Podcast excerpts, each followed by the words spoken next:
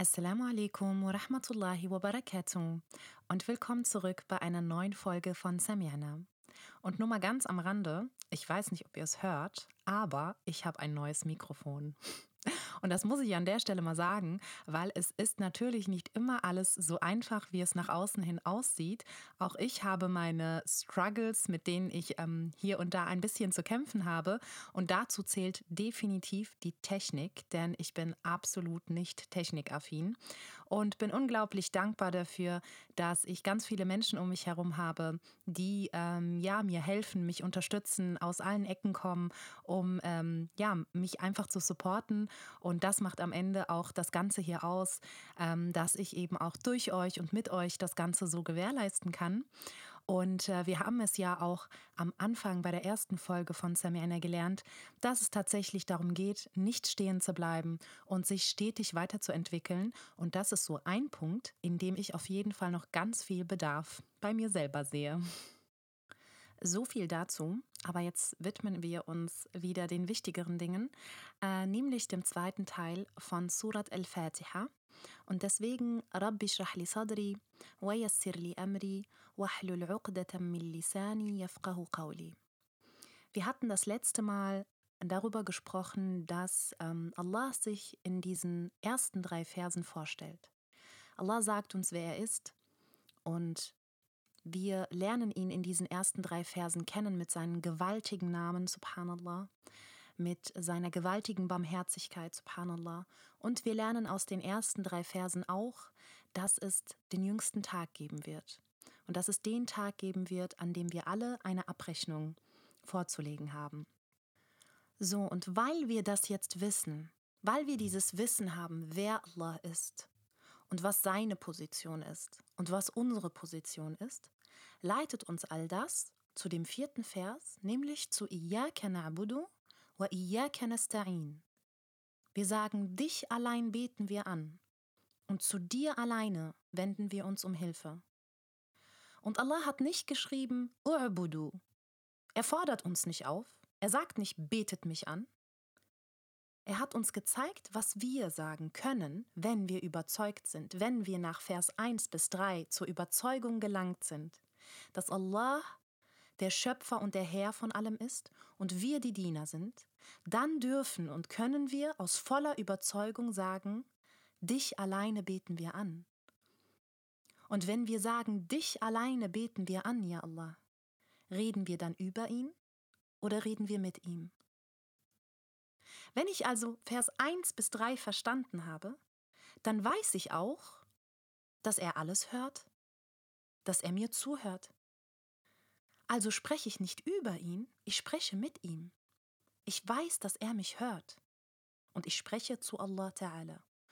Und tue automatisch meine Erklärung abgeben, dass ich meine Position als Diener akzeptiere. Ganz freiwillig, aus freiem Herzen. Er hat mich dazu nicht aufgefordert, er hat mich in den ersten drei Versen aufgeklärt. Und ich sage aus vollster Überzeugung, Dich alleine bete ich an, ja Allah, und zu dir alleine wende ich mich um Hilfe. Das heißt, der Mensch, wenn er das verstanden hat und wenn er aus freiwilligen eigenen Stücken entschieden hat, diese Erklärung an Allah abzugeben und diese Position anzunehmen als Diener und Allah die Position als Herr äh, zuzuschreiben, dann bin ich nicht mehr Diener meiner Sucht, nicht mehr Diener der Mode, nicht mehr Diener meines Businesses, meiner Musik, meines Ruhms, weil das ist das, was wir aktuell sind. Wir sind Diener unserer Gelüste. Wir sind Diener unseres Styles, Diener unseres Social Media Accounts, Diener unserer Follower, Diener unserer Musik, Diener des Netflixes. Wir sind von allem Diener. Aber was wir nicht sind, wenn wir noch nicht verstanden haben, was diese Verse uns sagen, sind wirklich Diener Allahs. Wenn ich aber diese Sache akzeptiere und diese Erklärung aus meinem vollen Herzen annehme, dann bin ich nicht mehr Diener dieser Sachen. Das heißt, ich muss die Leute gar nicht mehr beeindrucken. Ich, das ist das, was wir Freiheit nennen. Das ist das, warum Leute sagen, ich bin frei, wenn ihr mich sein lasst, wer ich sein will weil ich dann nicht mehr irgendjemanden überzeugen muss. Ich, dann, ich muss dann nicht mehr die offene, moderne Muslima sein. Ich muss dann nicht mehr die perfekte Arbeitgeberin sein, die bereit ist, ihr Hijab abzulegen für die Arbeit. Ich muss dann nicht mehr die perfekte Kollegin sein, die halt auch mal einen mittrinken geht, obwohl ich das eigentlich nicht will. Wenn ich verstanden habe, dass ich alleine Allah anbete und zu ihm alleine mich wende um Hilfe, dann bin ich frei davon, anderen gefallen zu müssen, weil ich weiß, ich muss jetzt nur noch Allah gefallen. Alles, was ich tue, tue ich aus freien Stücken, weil ich Allah gefallen möchte. Weil ich nicht mehr den Menschen gefallen möchte, den ich sowieso nicht gefallen kann, subhanallah. Ich weiß nicht, ob euch die Geschichte von Luqman a.s. und seinem Sohn bekannt ist, wo er ihn aufklärt, indem er eine kleine Reise mit ihm ja antritt. Und äh, ich sage das jetzt auch nur so sinngemäß, also es ist keine ähm, Überlieferung, die ich jetzt zitiere, sondern einfach nur, wie es noch in meinem Kopf hängen geblieben ist, wo er mit ihm eine Reise antritt mit einem Esel und ähm, um ihn eine Lektion zu erteilen. Und äh, er lässt ihn beginnend auf dem Esel reiten, wonach nach einer Weile eine Schar von Menschen auf die beiden zukommen und den Sohn kritisieren und sagen, was bist du für ein Sohn, dass du auf diesem Tier reitest, während dein armer Vater nebenher laufen muss. Die beiden reflektieren und überlegen sich, die Position zu tauschen. Und nach einer Weile kommt eine weitere Schar auf die beiden zu und kritisiert den Vater. Was bist du für ein herzloser Vater, dass du deinen armen Sohn laufen lässt, während du dich da einfach hinsetzt und auf diesem Tier reitest? Hm, die beiden reflektieren. Und was machen sie? Sie reiten beide auf dem Tier. Und nach einer Weile kommt eine weitere Schar und sagt, was seid ihr nur für herzlose Menschen, dass ihr diesem armen Tier so viel Last aufbürdet? Dieses arme Tier kann euch kaum tragen. Und die beiden reflektieren. Und sie steigen beide ab und entscheiden sich, die beste Lösung wird es sein, wir laufen einfach beide neben dem Esel her. Und was passiert? Nach einer Weile kommt eine Schar von Menschen und lacht die beiden aus. Wie blöd sie doch seien. Da haben sie schon ein Nutztier, auf dem sie reiten könnten, aber sie laufen, beide. Subhanallah. Und Luqman a.s. wollte seinen Sohn damit lehren, dass es nicht möglich ist, die Zufriedenheit der Menschen zu erlangen. Es wird immer jemanden geben, der unzufrieden ist. Es wird immer jemanden geben, dem du nicht gerecht werden kannst. Der eine findet das so toll, dass du dein Hijab für die Arbeit abgelegt hast, damit du Ärztin werden kannst, und der andere wird dir sagen, wie konntest du deine Religion beiseite stellen? Und der eine findet es toll, dass du plötzlich einen neuen Style hast, und der andere findet es total schrecklich. Was lernen wir aus diesen Ayat?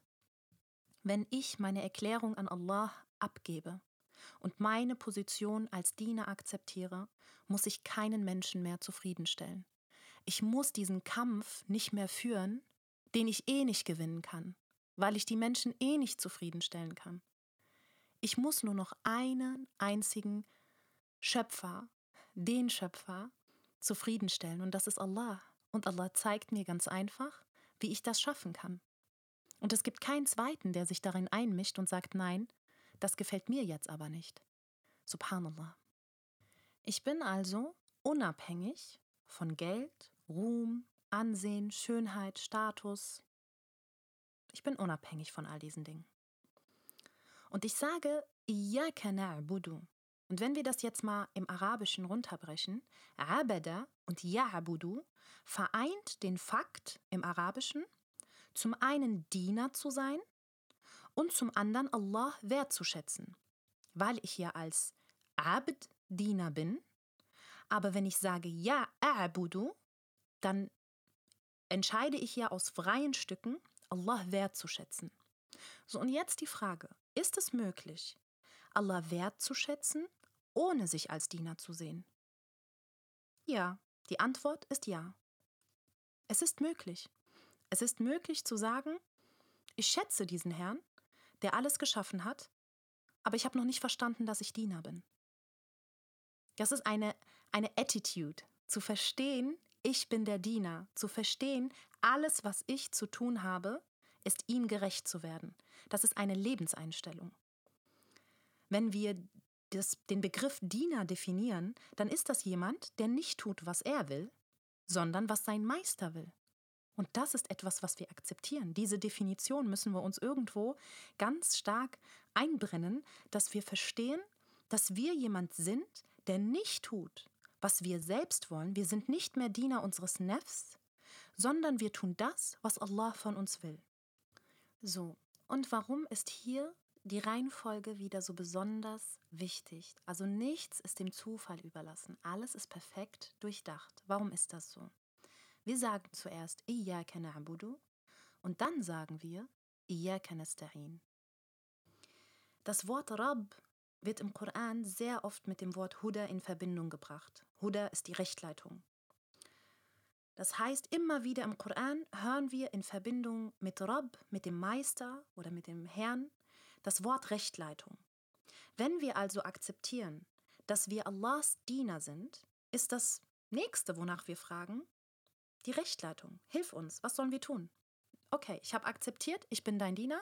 Ich wäre ja arbeitslos, ohne dass mir jetzt irgendjemand sagt, was ich zu tun habe. Wenn ich äh, zu einer Freundin gehe und sie sagt zu mir, hier, ich brauche unbedingt deine Hilfe, du musst mich unterstützen, dann gehe ich hin, habe mich dazu bekannt, dass ich ihr heute Unterstützung leisten werde. Aber das Erste, wonach ich frage, hey, was soll ich tun? Und das ist das, was wir hier tun, wenn wir sagen, Wir bitten dich um Hilfe.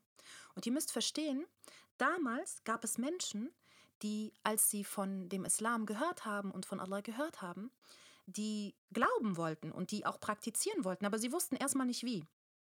Es äh, kamen ja nicht alle Verse aufeinander. Ähm, wir haben ja das Privileg, dass wir alles in einem jetzt lesen können, den Zusammenhang erkennen können, verstehen können, analysieren können. Das war ja damals nicht unbedingt so. Ähm, und damals haben die Menschen sich teilweise entblößt und um die Kaaba getanzt, weil sie dachten, damit dienen sie Allah. Die Kaaba ist äh, das Haus Gottes und sie dachten, das ist jetzt eine Form von Wertschätzung und eine Form von Dienen. Sie wussten nicht, was sie tun sollten. Sie hatten keine Anweisungen zu dem Zeitpunkt. Und Allah gab uns dann die Anweisung. Nur um deine Hilfe bitten wir. Nasta'in kommt von dem arabischen Wort Isti'an oder Aun. Viele Araber kennen das Wort Aun, was so viel wie helfen bedeutet. Aber wenn man tiefer reingeht, dann wird man sehen, dass Aun das Helfen ist mit Dingen, mit denen ich selber Schwierigkeiten habe. Das heißt, ich ähm, kann ja theoretisch auch nach Hilfe fragen, ohne es selbst versucht zu haben. Das ist eine Option von ich frage nach Hilfe.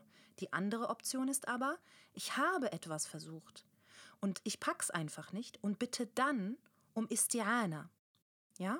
Weil ich etwas nicht geschafft habe. Das ist die Bedeutung von Nesterin in diesem Moment. Das heißt, es setzt voraus, dass ich aber selber schon was versucht habe und dass ich nicht weiterkomme und dass ich von Allah jetzt Unterstützung brauche.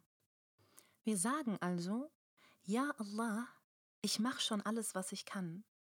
Hilf mir bitte jetzt dabei, besser zu werden. Hilf mir genauer zu werden. Hilf mir mein Gebet zu perfektionieren. In anderen Worten, wenn ich null Effort mache, habe ich kein Recht, Allah zu bitten. Wenn ich nichts tue und mich einfach auf die Couch setze und sage, ach, ja Allah, es wäre so schön, wenn ich jetzt mal irgendwie das und das schaffen würde in meinem Leben, aber ich bewege mich nicht. Das ist nicht die Bedeutung von Istiana. Das kannst du damit nicht verlangen. Zum Beispiel gibt es ja viele Leute, ihr kennt das bestimmt auch, die zu jeder Angelegenheit sagen, mach Dua für mich, mach Dua für mich, bete für mich. Bete für mich, dass ich inshallah bald beten werde. Okay, aber was ist dein, was ist deine Bemühung? Was ist dein Teil? Mein Teil ist, ich bete für dich. Was ist dein Teil? Tust du was dafür? Bemühst du dich irgendwie? Hast du es mal wenigstens einmal am Tag versucht? In der Woche? Im Monat? Nein? Und du bittest mich, dass ich Dua für dich mache, für was? Du musst auch etwas tun. Der Prophet Ibrahim a.s. Er ist erst ins Feuer gegangen. Er hat diesen, er ist ins Feuer geschmissen worden. Und erst dann hat Allah das Feuer kalt für ihn gemacht, weil er einen Schritt gemacht hat. Die Sahaba und die Propheten haben nicht Allah direkt gesagt, hilf uns, hilf uns einfach gegen die, gegen die Ungläubigen. Nein, sie sind erst zur Schlacht von Bedr erschienen und dann kamen die Engel zu Hilfe. Also es war immer so in der gesamten Geschichte der Propheten und der Sahaba, dass sie erst etwas getan haben. Und wenn sie gemerkt haben, wir kommen hier nicht weiter oder wir brauchen Allahs Hilfe, um stärker zu sein, um besser zu sein, dann haben sie um Allahs Hilfe gebeten. Sie haben sich nicht hingesetzt und darauf gehofft, dass der Sieg kommt. Und ich weiß, das klingt jetzt hart, aber sich ins Gebet zu stellen und zu sagen, ohne den Hauch einer Bemühung anzustreben in seinem Leben, ohne auch nur ein wenig versucht zu haben, ohne auch nur eine Bewerbung rausgeschickt zu haben und zu verlangen, dass Allah einem es erleichtert, zum Beispiel, dass man das Hijab auf der Arbeit anzieht. Aber man hat es noch nicht einmal versucht. Man hat noch nicht mal ein Gespräch mit dem Chef gehabt. Man hat noch nicht mal einen ersten Schritt in diese Richtung gemacht. Man hat noch keine Bewerbung woanders hingeschickt. Ist in diesem Moment nicht fair und nicht ehrlich zu sagen, Iyaka nasta'in. Frag dich selbst, habe ich schon Bemühungen angestrebt? Wenn ja, ist alles gut. Aber wenn nein, müsstest du dich fragen, was kann ich tun, um einen ersten Schritt zu gehen? Das heißt nicht umsonst, mach einen Schritt auf Allah zu und Allah kommt dir zehn entgegen. Du musst diesen einen Schritt machen. Diesen einen Schritt verlangt Allah von dir. Subhanallah. Und die Reihenfolge ist auch so schön hier, weil bevor du Allah fragst, Sei erst Diener. Sei Diener und dann fragst du. Erfülle deinen Part und dann bittest du. So, und jetzt haben wir um Hilfe gebeten, aber wir haben nicht gesagt, wobei Allah uns helfen soll. Wenn wir die Fatiha rezitieren, drücken wir ja gar nicht richtig aus, wobei Allah uns helfen soll. Und das hat verschiedene Hintergründe. Zum einen weiß Allah es schon.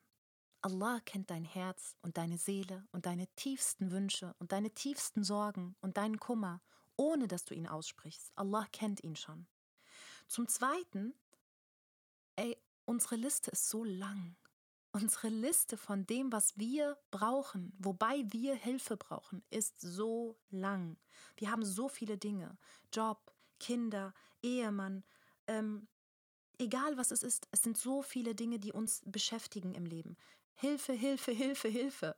Wir müssten Stunden in dieser ersten Raka'a stehen, um auszudrücken, wobei Allah uns helfen soll. Und Allah erleichtert es uns in, dieser, in diesem Moment.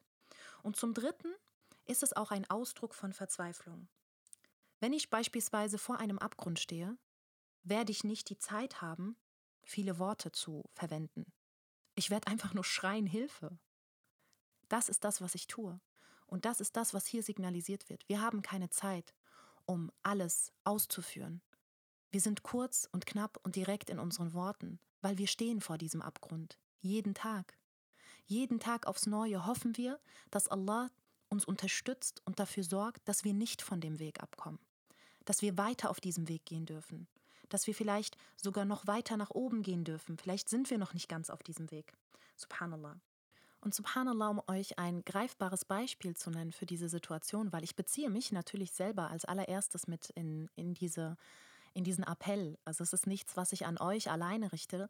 An erster Stelle reflektiere ich mich, wenn ich über diese Dinge nachdenke. Und ich hatte diese Situation auch mit dem Podcast. Ich habe fast ein Jahr lang irgendwie um Hilfe gebeten, dass Allah mir das schon möglich macht, aber ich habe mich nicht in diese Richtung bewegt. Ich habe nichts getan. Ich habe nichts vorbereitet, ich habe mir keinen Plan gemacht, ich habe mir nicht überlegt, was ich sagen will, wen ich erreichen will. Ähm, ich habe mich mit den Vorträgen der anderen Mufassirun nicht beschäftigt. Und irgendwann, subhanallah, habe ich gemerkt, ich muss anfangen, etwas zu tun. Und erst als ich angefangen habe, Dinge zu recherchieren, Dinge aufzuschreiben, Dinge zu perfektionieren, dann habe ich gemerkt, ja Allah, ich komme nicht weiter, ich weiß nicht, ob das richtig ist, ich weiß nicht, ob ich das machen soll. Hilf mir. Hilf mir an dieser Stelle. Zeig mir, was richtig ist. Und leite mich in die richtige Richtung, ja Allah. Und das hat sich irgendwie dann auch richtig angefühlt. Subhanallah. Und das führt uns dann weiter zu dem Punkt, dass wir sagen, Ihdinas Sirat al-Mustaqim. Leite uns den geraden Weg. Leite uns den geraden Weg, ja Allah. wenn wir um Hilfe bitten, dann bitten wir an erster Linie auch darum, dass Allah uns leitet in die richtige Richtung. Weil wir sagen, Ihdina, leite uns. Von Rechtleitung. Wir hatten ja vorhin schon das Wort Huda. Das heißt, das Erste, worum wir Allah bitten sollten, so das ist jetzt, wir haben Allah kennengelernt, wir bekennen, dass wir Diener sind, wir bekennen, dass wir ihn alleine dienen und dass wir ihn um Hilfe bitten und dann dürfen wir bitten. Wir dürfen jetzt bitten, okay? Wir dürfen jetzt unsere Liste vorbringen. Und das Erste, worum wir bitten, ist Rechtleitung. Wir bitten nicht um Reichtum, wir bitten nicht um Schönheit, um Ansehen, um Ruhm. Wir bitten um Rechtleitung. Und subhanallah, da ist auch wieder die Kunst der Worte im Koran. Wir sagen nicht, leite mich, ja Allah.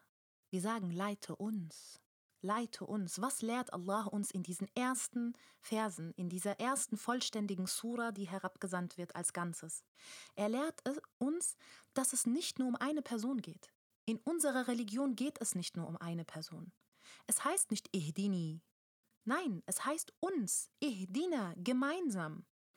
Das Bewusstsein von Community, von Umma, von Jama'a wird hier ganz, ganz klargestellt und ganz stark verdeutlicht. Was sind denn die Gebete, die den meisten Lohn kassieren? Das sind die Gebete in der Gemeinschaft. Wie wichtig die Gemeinschaft ist, zeigt Allah uns mit diesen Versen. Und wir bitten an dieser Stelle um etwas. Und wenn wir bitten, dann brauchen wir etwas. Wieder und wieder. Wir bitten also von Gebet zu Gebet. Und nicht nur von Gebet zu Gebet, von Raka'a zu Raka'a.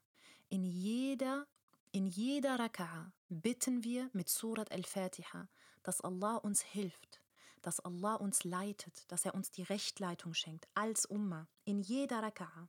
Und jetzt ist die Frage, die wir uns, jeder von uns, sich ehrlich stellen sollte, bitte ich Allah wirklich? Oder sind das nur Worte, die aus meinem Mund kommen, die ich rezitiere, weil ich sie irgendwann gelernt habe?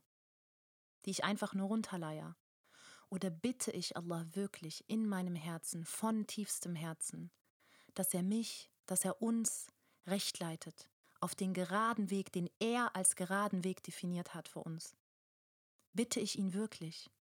Oder verlasse ich das Gebet und mache alles gleich wie vorher, verhalte mich wie vorher, lebe wie vorher, ohne ein Bewusstsein, bis ich mich wieder zum nächsten Gebet aufstelle und bitte, obwohl ich eigentlich nicht bitte.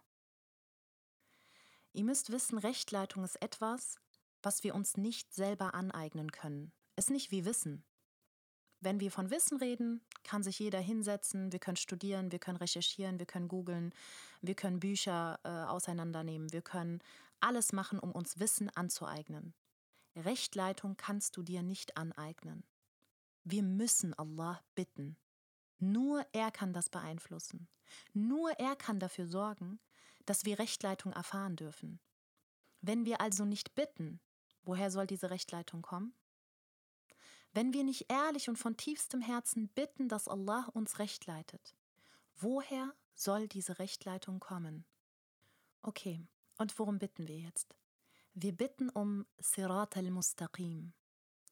Sirat kommt von dem Wort Surat, Linguistisch ist das ein Weg, für den es keine Alternative gibt. An dieser Stelle ganz wichtig. Das ist nicht irgendein Weg. Wir sagen nicht, leite uns den geraden Weg und davon gibt es fünf. Es gibt keine Alternative für diesen Weg. Sirat ist auch Einzahl, ist kein Plural. Das heißt, es gibt nur einen Weg. Es gibt nur diesen einen geraden Weg. Und das ist unsere Religion, der Islam. Linguistisch gesehen gibt es verschiedene Charakteristiken, die Sirat definieren. Einmal ist ein Sirat gerade, das heißt, er geht nur in eine Richtung. Zum anderen ist ein Sirat breit, das heißt, ein Sirat ist nicht nur für einen Menschen gemacht. Da sind wir wieder bei dem Punkt Gemeinschaft und Umma. Außerdem ist ein Sirat lang. Was bedeutet das? Wir sind ungeduldige Menschen. Wir denken, wir machen ein bisschen was Gutes und dann haben wir es geschafft und dann haben wir es erreicht. So einfach ist das nicht. Das ist ein langer Weg. Das ist ein Weg, auf den du dich immer wieder konzentrieren musst, damit du nicht von diesem Weg abkommst. Und eine weitere Eigenschaft von dem Wort Sirat ist, dass er gefährlich ist. Warum? Weil wenn es nur diesen einzigen Weg gibt, dann bin ich leicht angreifbar. Dann kann jeder mich angreifen an dieser Stelle. Jeder weiß, welche Richtung ich laufe und auf welchem Weg ich laufe. Ich bin also dieser Muslim, der sichtbar ist, von dem jeder weiß, dass er nur diesen einen Weg geht und ich bin leicht angreifbar. Ich bin eine Zielscheibe. So, und es ist ja jetzt nicht nur die Rede von dem Weg, von dem Sirat, es ist auch die Rede davon, dass dieser Sirat mustaqim ist. Das zweite Wort dieser Ayah, der gerade Weg, übersetzt mit der gerade. Al-Mustaqim kommt im Arabischen von dem Wort Istiqama oder von Qama. Und das ist, wenn etwas gerade steht, nach oben. Ja, es steht, das ist wichtig. Es äh, liegt nicht oder Qama ist, wenn etwas gerade steht und nach oben gerichtet ist. Warum ist das so wichtig? Der Koran beschreibt diesen Weg als einen Weg, der nach oben geht, einen Weg, der uns erhebt, einen Weg, der diese Dunya verlässt. Subhanallah, das muss man sich einfach mal ja ein bisschen vorstellen. Manchmal hilft bildliche Vorstellung. Wir wissen jetzt also, dieser Weg führt uns nach oben, aber was ist das für ein Weg? Und Allah sagt weiter im nächsten Vers, den Weg derer. Also Allah beschreibt jetzt für uns, damit es uns leichter fällt zu verstehen, um welchen Weg wir hier bitten. Allah sagt den Weg derer, denen du Segn deine Segnungen erteilt hast. Nicht jener, die von dir verdammt werden, noch jener, die irre gehen. Und hier benutzt Allah die Vergangenheit, den Weg derer, denen du deinen, deine Segnungen erteilt hast, die vor uns waren, die bereits gewonnen haben. Das heißt, wir orientieren uns an diesen Leuten, diesen Weg hätten wir gerne, die, die schon gewonnen haben, die schon auf deiner Seite sind. Wir sagen, Alladhina an'amta alayhim. An'ama kommt von Nu'uma und Nu'uma ist etwas, was weich ist. Man, man ähm, vergleicht oder man nimmt auch Beispiele im Arabischen äh, zum, zu den Schafen oder diesem Fell von den Schafen. Sie haben Nu'uma. Ja? Und was sagt uns das? Das sagt uns, dieser Weg ist einfach. Dieser Weg für diese Leute, die vor uns waren, ist einfach. Diesen Weg wollen wir, Allah. Leite uns diesen Weg, der leicht für uns ist, dass wir ganz entspannt da hochgehen. Nicht den Weg derer, die verdammt wurden. Oder in anderen Überlieferungen wird das auch mit Zorn übersetzt. Und nicht der Irregehenden. Al-Maghdubi alayhim. Al-Maghdubi alayhim ist, wenn jeder wütend auf dich ist, dann bist du quasi derjenige, der die Wut abkriegt. Du bist Maghdub alayhi. Man ist sauer auf dich. Aber wer ist denn nun sauer auf wen? An dieser Stelle geht es darum, dass Allah, die Engel, die Gläubigen, alle erzürnt sind. Wir wollen nicht zu denen gehören, über die sie alle erzürnt sind, auf die sie alle wütend sind. Lass uns nicht zu denen gehören, auf die jeder wütend ist, auf die Allah wütend ist, auf die die Engel wütend sind, auf die die Gläubigen wütend sind. Und wenn man sich diesen zweiten ähm, Teil von Surat al-Fatiha genauer anschaut, dann ähm, merkt man, dass Allah sich in diesem zweiten Teil gar nicht erwähnt. Wohingegen er im ersten Teil, wo es um seine Gnade ging, wo es darum ging, sich vorzustellen, wo es um die guten Dinge ging, er sich mit seinem Namen angesprochen hat. Aber im zweiten Teil, wo es um Zorn geht, wo es um Irreführen geht, wird Allah nicht, es wird nicht direkt von Allah gesprochen. So sehr erzürnt ist er, dass er sich nicht mit ihnen in einem Satz erwähnt. Er distanziert sich. Im, Ari Im Arabischen nennt man das auch Tab'id, dass Allah sich distanziert und mehr noch sagt er, Wala die Irregehenden.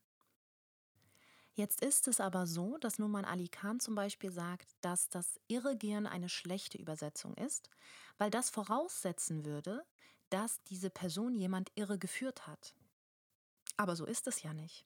Also jemand anderes wäre schuld. Ja, ich gebe euch mal ein Beispiel. Ich telefoniere und ich habe meinen großen Sohn angesprochen und ihm gesagt, bitte auf keinen Fall von diesen Keksen essen. Okay? Fass diese Kekse auf keinen Fall an. Ich telefoniere fünf Minuten. Ich bin gleich wieder da. Ich komme wieder und beide Kinder sind am Kekse essen. Auf wen bin ich jetzt sauer? Auf den Großen, dem ich das gesagt habe? Oder auf den Kleinen, der einfach nur die Chance ergriffen hat? Natürlich bin ich auf den Großen sauer, weil ich ihm gesagt habe, dass er sich davon fernhalten soll. Warum? Weil ich nur auf ihn sauer sein kann. Der andere wusste es ja nicht. Der andere wusste nicht, was er tun sollte. Und der Große wusste es und hat es dennoch getan. Da ist der Unterschied. Der eine wusste es und hat es dennoch getan. Das heißt, Al-Maghdubi alayhim sind die, die es besser wussten und dennoch die Fehler begangen haben. Während Ad-Dalin diejenigen sind, die etwas getan haben aus Unwissenheit. Das heißt, wir haben zwei Kategorien hier. Und Muhammad sallallahu alaihi wasallam nannte damals als Beispiel, das ist ein wichtiges Beispiel, ähm, zu Al-Maghdubi alayhim hat er als Beispiel die Juden damals genannt und für Al-Dalin hat er damals die Christen genannt. Denn generell, wenn Allah die Christen im Koran beschreibt, beschreibt er sie als die, die unwissend sind. Und wenn er die Juden beschreibt, dann beschreibt er die, die wissend sind, aber leugnen. Subhanallah. Und diese zwei Beispiele dienen dazu, uns zu zeigen, dass wir nicht so werden sollen. Das heißt jetzt nicht, dass ich meiner jüdischen Freundin als Mardubi alayhim bezeichnen sollte. Also Vorsicht. Ja? Das heißt jetzt nicht, dass ich nach draußen gehe und zu meinen christlichen Freundinnen sage, ihr seid Darlin und ihr seid Mardubi alayhim, gibt es alles. Ich äh, wollte es nur mal kurz gesagt haben, nicht falsch verstehen. Aber weil Allah die genaue Beschreibung der Personen offen lässt an dieser Stelle, er sagt ja in Surat al-Fatiha nicht, oder er spricht in dieser Sura nicht direkt von den Juden oder von den Christen, weil er es offen lässt, können auch andere impliziert sein. Das heißt, wenn ich also bitte, wenn ich also jetzt sage, bitte Allah, lass mich nicht von ihnen sein, dann weiß ich ja automatisch auch, ich könnte auch so jemand werden. Sonst würde diese Bitte ja gar nicht existieren. Und das impliziert auch, dass es eben nicht nur auf Juden oder Christen ähm, bezogen ist, sondern wirklich nur ein Beispiel war der damaligen Zeit, damit man sich so ein bisschen daran orientieren konnte. Aber nichtdestotrotz ist es am Ende des Tages so, dass wir alle Muslime, praktizierende Muslime, die im Gebet stehen, Allah darum bitten, dass wir nicht unter diese Kategorie fallen, was so viel wie bedeutet wie, ich könnte in, in diese Kategorie fallen, es könnte mir passieren. Es ist also sehr, sehr gefährlich, von diesem Weg abzurutschen. Wäre es nicht gefährlich, würden wir nicht fünfmal am Tag in jeder Raka'a darum bitten, dass wir nicht abrutschen.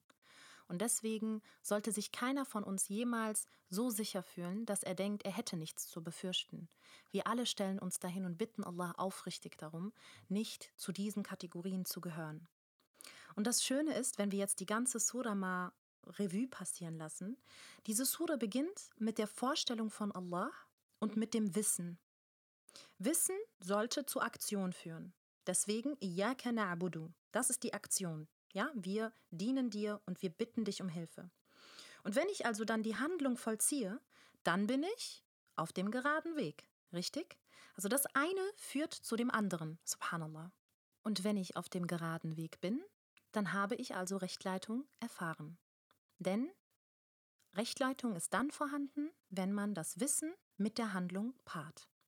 Und dann gibt es noch diese zwei Versionen von Fehlleitung, die uns hier nochmal klar gemacht werden, nämlich einmal das Wissen ohne die Handlung und einmal die Handlung ohne das Wissen.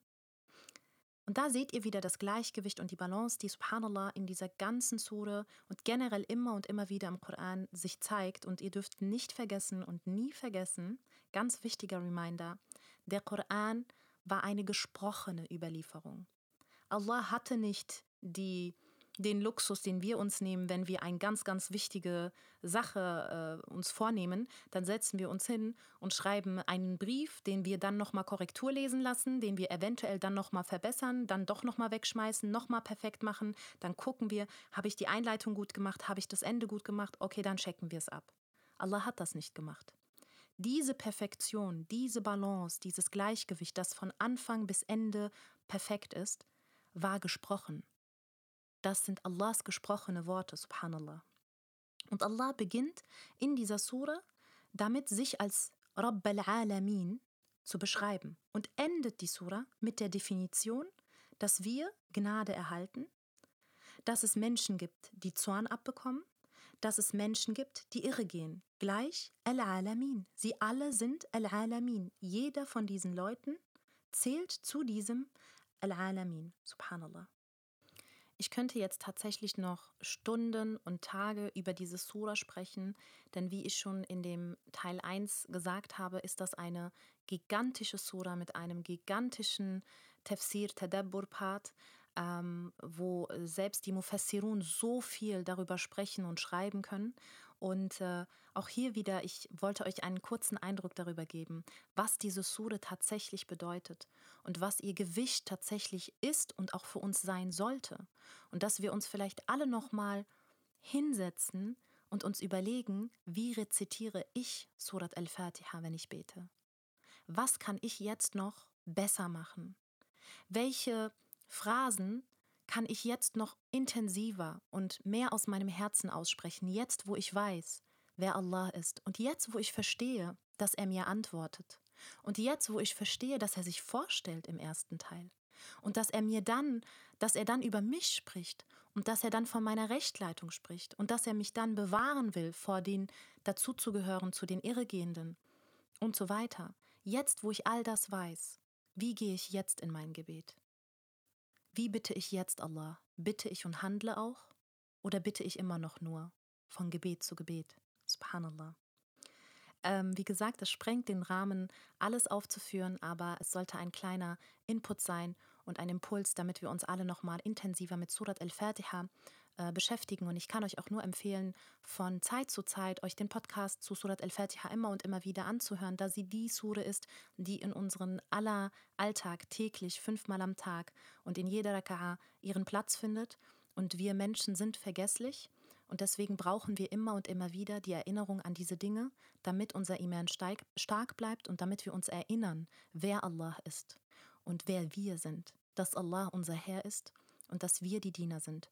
Möge Allah uns niemals vergessen äh, lassen, wer wir sind, wer er ist, was unsere Position ist und möge Allah uns von denen machen, die stets von sich sagen können, Sami'na wa ata'na wa jazakumullahu khairan, wassalamu alaikum wa rahmatullahi wa barakatuh.